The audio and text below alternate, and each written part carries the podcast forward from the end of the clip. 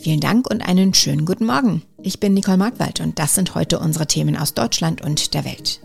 Der Krieg in der Ukraine und seine Folgen. Der Bundestag will Steuerentlastungen in Milliardenhöhe beschließen und internationaler Videogipfel zu Corona. Welche Auswirkungen hat der russische Angriffskrieg gegen die Ukraine zum Beispiel auf die Energie- und Ernährungssicherheit? Darüber beraten ab heute die Außenminister aus der G7-Gruppe der führenden demokratischen Industrienationen.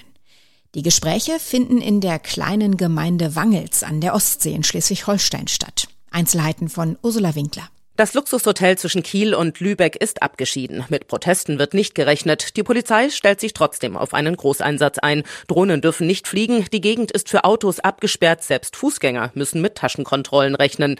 Deutschland hat in diesem Jahr den G7-Vorsitz. Ende Juni steht der große Gipfel der Staatschefs in Bayern an. Einst waren in der Gruppe acht, aber Russland wurde nach der Krim-Annexion vor acht Jahren rausgeschmissen. Mit dabei sein wird an der Ostsee aber die Ukraine.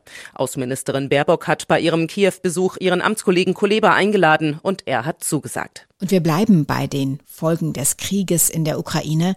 Ein Land, das eine lange Grenze mit Russland teilt, ist Finnland. Ganze 1300 Kilometer lang. Und in Finnland hat das Vorgehen Russlands in der Ukraine ein Umdenken eingeleitet. In dem Land wird nämlich diskutiert, der NATO beizutreten. Über Jahrzehnte ein Tabuthema. Heute will sich der finnische Präsident Sauli Niinistö zu einer möglichen NATO-Mitgliedschaft seines Landes äußern. Sigrid Harms berichtet. 76 Prozent der Finnen sind einer jüngsten Umfrage zufolge inzwischen dafür, dass ihr Land der NATO beitritt.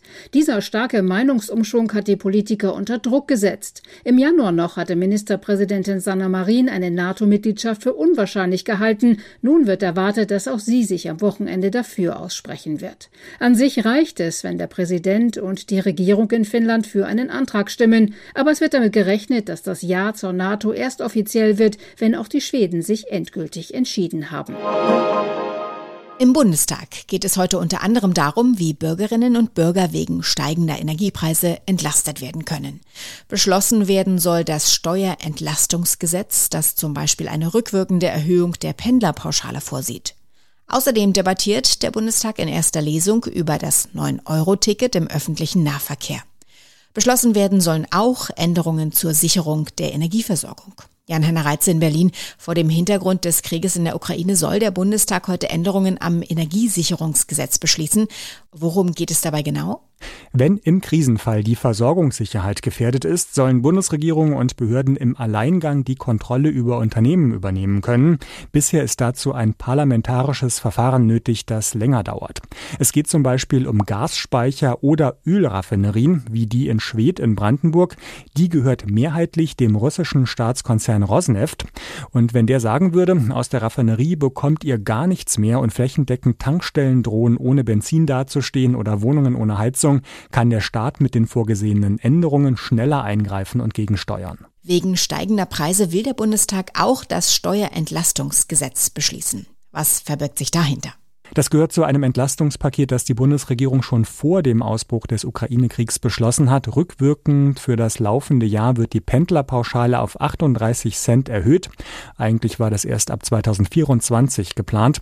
Im Moment beträgt die Pendlerpauschale ja bis zum 20. Kilometer beim Arbeitsweg 30 Cent, ab dem 20. Kilometer 35 Cent. Außerdem wird der Grundfreibetrag bei der Steuer angehoben. Also finanzielle Entlastungen für alle, die arbeiten und besonders alle, die die mit dem Auto zur Arbeit fahren. In erster Lesung wird auch über das 9-Euro-Ticket debattiert, auf das sich ja viele freuen. Wie ist denn da der Stand? Kommt es wie geplant zum 1. Juni oder kann da noch was dazwischen kommen? Es wird immer noch laut gestritten und diskutiert, so wird das wohl auch in der Debatte im Bundestag heute Abend sein. Ist das eigentlich nur was für Bewohner von Städten? Müssen wir nicht grundsätzlich den Nahverkehr ausbauen? Klappt das überhaupt praktisch? Werden Regionalzüge überfüllt sein? Die Länder wollen nach wie vor mehr Geld vom Bund rausschlagen. Aber überall bereiten sich die Verkehrsunternehmen ja schon auf das 9-Euro-Ticket vor. Bei der Abstimmung im Bundestag dann nächste Woche wird das Gesetz ganz sicher durchkommen und am nächsten Freitag entscheidet dann auch der Bundesrat. Und trotz aller Diskussionen kann ich mir kaum vorstellen, dass sich die Länder querstellen und für Verzögerung sorgen. Einfach weil sich auch viele von uns schon darauf freuen, ab Juni für 9 Euro mit Bus und Bahn zu fahren. Corona ist aktuell in der öffentlichen Debatte in den Hintergrund getreten. Die Politik weltweit will in der Bekämpfung der Pandemie aber nicht nachlassen. Wie das gemeinsam am besten gelingen kann, das soll heute bei einem internationalen Videogipfel diskutiert werden. Neben Deutschland gehören die USA mit Präsident Joe Biden zu den Ausrichtern. Weitere Informationen von Tina Eck aus Washington. Dieser zweite Gipfel soll vor allem dazu dienen, reichere Länder dazu zu bringen, mehr für Corona-Hilfe und Impfstoffverteilung in ärmeren Ländern zu tun. Biden ruft wohlhabende Länder auf, Milliardenhilfen zur Verfügung zu stellen, um ärmere Staaten mit Covid-Medikamenten und Sauerstoffgeräten zu unterstützen. Biden wünscht sich von den Gipfelteilnehmern auch Zusagen, binnen eines Jahres mindestens 70 Prozent der Weltbevölkerung gegen Covid zu impfen. Er steckt einfach überall in der Frühstücksmarmelade, natürlich im süßen Teilchen zum Kaffee und erst recht in vielen Getränken Zucker. Schmeckt zwar lecker, aber tut den Zähnen nicht gut und dem Rest des Körpers auch nicht so wirklich. Doch wer schon mal versucht hat, auf Zucker zu verzichten, wird gemerkt haben, dass das gar nicht so einfach ist.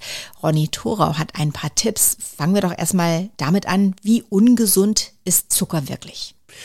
Also Zucker ist jetzt kein direktes Gift, sondern prinzipiell ein Baustoff, den unser Körper schon braucht. Nur zu viel Zucker erhöht eben das Risiko für Fettleibigkeit, Diabetes und Karies auch.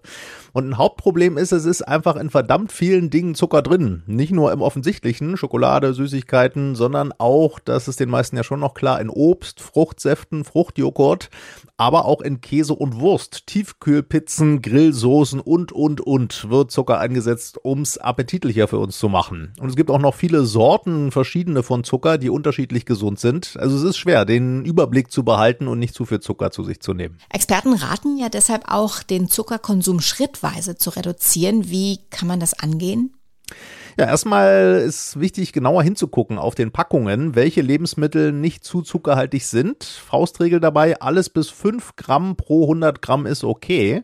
Und damit kann man dann erstmal eine Mahlzeit umstellen. Frühstück zum Beispiel mit Haferflocken, Milch und Obst statt dem Schoko- oder Apfelzimtmüsli aus dem Supermarkt. Wenn man dann eine Mahlzeit umgestellt hat, dann kann man die nächste angehen. Und das Gute ist, der Körper entwöhnt sich. Das heißt, das Verlangen nach Zucker sinkt und dann wird es auch leichter. Und wenn einen die Lust nach Süßem dann doch packt, wozu kann man notfalls greifen? Ja, der Schokoriegel ist schnell gegriffen, aber besser sind zum Beispiel Gemüsesticks zum Snacken oder statt Vanillepudding Naturjoghurt mit frischen Früchten. Das schmeckt ja schon auch sehr süß. Hat übrigens auch den Vorteil, dass das länger satt macht als so eine direkte verpackte Zuckersüßigkeit. Wie verhält sich's denn mit Süßstoffen? Die versprechen ja ganz wenig Kalorien und auch für die Zähne sind sie gesünder? Ja, aber die haben zwei Nachteile. Erstens wirken Süßstoffe in größeren Mengen abführend und sie schmecken ja weiter süß. Das heißt, sie helfen einem nicht dabei, sich das Verlangen nach Süßem abzugewöhnen. Deshalb besser als süße Getränke mit Süßstoff ist zum Beispiel Wasser mit frischer Zitrone und Minze oder statt dem süßen Saft höchstens nur ein kleiner Spritzer Fruchtsaft in sehr viel Wasser oder Sprudel. Heute findet in Turin das zweite Halbfinale des Eurovision Song Contest statt. Die erste Live-Show ging am Dienstag über die Bühne. Nun also tritt der zweite Schwung an, um sich einen Platz im Finale am Samstag zu sichern. Claudia Wächter berichtet aus Italien. Klappt denn bisher alles in Turin und ist die ESC-Stimmung schon voll ausgebrochen, auch angesichts des Ukraine-Krieges? Ja, das ist schon irre, denn äh, vor allem die Ukraine rockt hier die Halle in Turin, der Power-Folk-Rap von Kalush. Natürlich, der Krieg ist auch hier präsent, aber Party geht trotzdem und wie mit Blödelsongs und Wolfsmasken, sanften Balladen. Das Publikum hier läuft sich definitiv warm und Klar, wie immer wird auch gemeckert, zum Beispiel über Prinz Eisenherz Frisuren. Soweit das Wichtigste an diesem Donnerstagmorgen. Ich heiße Nicole Markwald und wünsche einen guten Tag.